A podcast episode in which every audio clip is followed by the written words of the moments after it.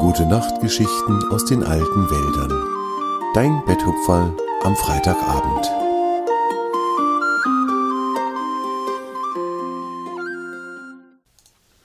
Ein Baumhaus für Fridor. Es war ein wundervoller Herbstmorgen in den alten Wäldern. Gerade kletterte die Sonne aus ihrem Bett und begann damit, ihre Sonnenstrahlen auf die Welt zu schicken. Die ersten Sonnenstrahlen kitzelten die oberen Blätter und Zweige von Torm, dem ältesten der Bäume. Torm liebte diesen Moment am Tag, wenn er die Wärme der Sonne spürte. Dann reckte und streckte er seine starken Äste. Es knackte und knirschte immer ein wenig in seinem Holz, wenn er das tat. Aber da er ja wirklich ein uralter Baum war, machte sich niemand darum Gedanken. Alles war gut so, wie es war. Wie an jedem Morgen kam Tjave, das kleine Reh, zu Torm gelaufen. Die beiden waren sehr gute Freunde und sie begrüßten sich immer mit denselben Worten. Sie erzählten sich, was sie am Tag zuvor erlebt hatten, was sie sich für diesen Tag wünschten und vor allem, was sie dem anderen für den Tag wünschten. Tjave sagte dann immer, ich wünsche dir Sonne und Regen, ich wünsche dir Wärme und ein wenig Abkühlung, ich wünsche dir, dass du noch viele Spiele und Tänze erlebst. Und Torm antwortete, und dir, lieber Tjave, wünsche ich Abenteuer und Ruhe, ich wünsche dir Gesellschaft und ruhiges Alleinesein, und ich wünsche dir, dass du noch an sehr vielen Spielen und Tänzen teilnehmen kannst. Und beide zusammen sagten dann, und mir wünsche ich, dass wir beide noch sehr lange gute Freunde bleiben können. So war es auch an diesem Morgen. Während Torm und Tjave sich noch unterhielten, hörten sie eine lustige Stimme, die irgendwo aus den Baumkronen zu kommen schien. Tjave kannte die Stimme, erinnerte sich aber nicht genau daran, wem sie gehörte. Er schaute angestrengt in die Höhe und versuchte etwas oder jemanden zu erkennen, aber da waren nur grüne Blätter und braune Äste. Sonst nichts. Ihr seht mich nicht, ihr seht mich nicht, rief die Stimme fröhlich und lachte. Ihr seht mich überhaupt nicht. Jetzt kam die Stimme aus einer ganz anderen Richtung. Das verwunderte Tjave sehr. Torm stand, wie immer, ruhig auf seinem Platz und lächelte. Er schwenkte einige seiner kleineren Äste hin und her, und plötzlich purzelte ein kleines braunes Knäuel aus Torms großer Baumkrone und kugelte durch das weiche Moos. Das Knäuel hatte einen langen und unglaublich buschigen Schwanz und kleine spitze Ohren mit Haarbüscheln obendran, die aussahen wie kleine Pinsel.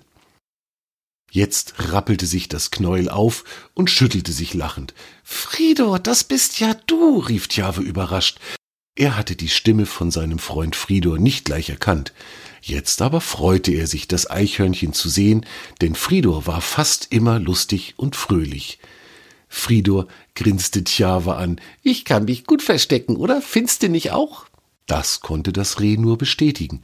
Ja, du bist ein guter Verstecker, sagte er. Aber Torm trickst niemand aus, das schafft keiner.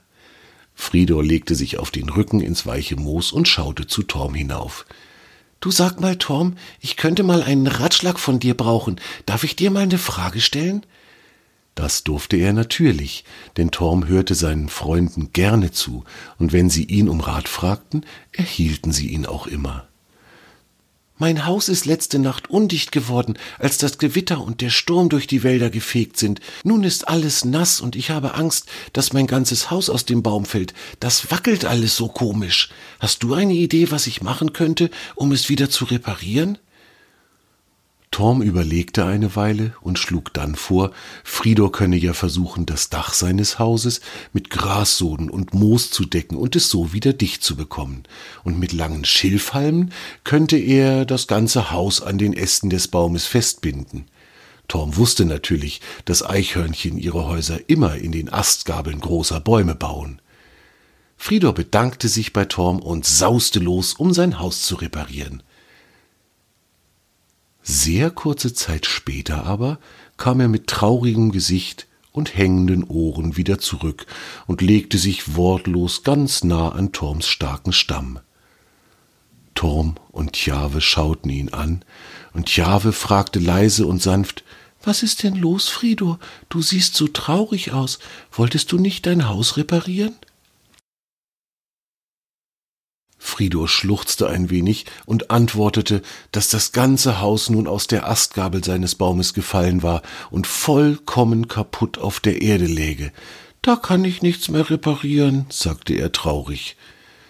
Tjave und Torm schauten ihn an, und Tjave kuschelte sich neben ihn, um ihm etwas Trost zu spenden. Torm überlegte, und dann holte er tief Luft. Mein lieber Fridor, was würdest du denn davon halten, wenn wir alle zusammen ein neues Haus für dich bauen? Hier oben, in einer meiner Astgabeln, wäre das eine gute Idee? Fridor schaute ungläubig zu ihm auf. Das würdest du mir erlauben? fragte er mit etwas zittriger Stimme. Na, aber natürlich. Freunde helfen einander doch, wenn es eine Not abzuwenden gilt, sagte Tom freundlich. Fridor lächelte dankbar und nahm Torms Angebot sehr gerne an. Tjave hüpfte mit allen Vieren in die Luft. Ich rufe alle zusammen, rief er begeistert. Im Nu füllte sich die Wiese bei Torm. Alle Tiere hatten mittlerweile schon gehört, dass Fridors Haus in dem nächtlichen Sturm zerstört worden war. Und nun begann eine muntere Geschäftigkeit. Alle Tiere trugen Äste, Zweige, Grashalme und alles andere zusammen, was man für einen Hausbau so brauchte. Es gab einen großen Haufen mit Schilfhalmen, mit denen das Dach gedeckt werden sollte. Eine Gruppe Hirschkäfer machte sich daran, die Schilfhalme mit ihren starken Zangen in die richtige Länge zu schneiden. Die Wespen begannen mit ihren Beißwerkzeugen Zweige zu Brettern zu schneiden, und ein paar Spechte hämmerten mit ihren Schnäbeln Löcher in die Bretter, damit sie später gut miteinander verbunden werden konnten. So tat jedes Tier, was es am besten konnte. Ein paar Ringelnattern schlängelten sich an Torms starkem Stamm hoch und ringelten sich so in die Astgabel, dass sie die Bretter für die Hauswände festhalten konnten. Die Spechte hämmerten die zusammen und ruckzuck waren der Fußboden und die Wände für das Haus fertig. Nun kamen viele, viele von den großen Waldameisen. Sie trugen aus Grashalmen und Tierhaaren geflochtene Seile zu dem Haus und verschnürten sie kunstvoll so, dass das Haus ganz fest und sicher zwischen den beiden Ästen befestigt war. Währenddessen trugen Amseln und Schwalben einen Schilfhalm nach dem anderen zu dem Haus und begannen das Dach zu decken.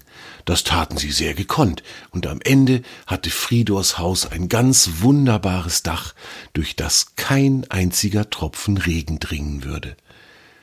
Die Hirschkäfer hatten währenddessen ein kleines Bett für Fridor geschreinert. Auch einen Tisch und zwei Stühle hatten sie nicht vergessen. Und als Fridor stumm vor Entzücken vor seinem neuen Haus und den herrlichen Möbeln stand, kam eine große Spinne hinter ihm angekrochen und sagte schmunzelnd, Lass mich mal vorbei, Fridor. Sie betrat das Haus und hängte an die Fenster ein paar Vorhänge, die die Spinnen in aller Eile aus feinster Spinnenseide gesponnen hatten.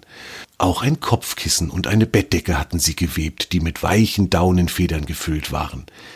Die Federn hatten die Hasenkinder am Elfenweiher und am Forellenbach gesammelt, denn dort lagen immer ganz viele herum, das wussten die kleinen Hasen von ihren Ausflügen.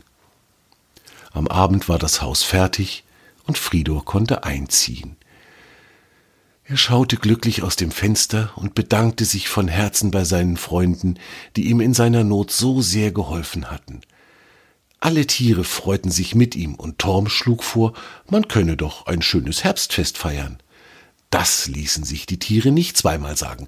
Sie sausten alle los, um etwas zu essen und zu trinken zu holen. Die Glühwürmchen übernahmen die Festbeleuchtung, die Bienen brachten einige Wachskerzen und im Handumdrehen war das schönste Fest im Gange. Alle waren fröhlich und sangen. Nur Fridor setzte sich für einen Moment hin, lehnte sich an Torms Stamm und machte ein ernstes Gesicht. Torm fragte ihn, Geht's dir gut, Fridor? Du schaust so ernst. Fridor lächelte zu ihm hinauf. Ja, Torm, sagte er, es geht mir gut. Mir ist nur eben gerade eingefallen, wie dankbar ich dafür bin, so gute Freunde zu haben. Und wenn einem von ihnen einmal etwas Schlimmes passieren sollte, dann werde ich genauso für ihn da sein, wie ihr alle heute für mich. Ja, sagte Torm bedächtig, genau so funktioniert Freundschaft.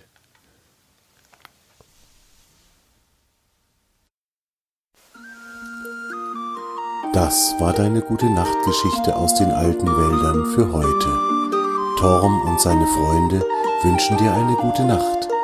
Schlaf gut und träum was Schönes.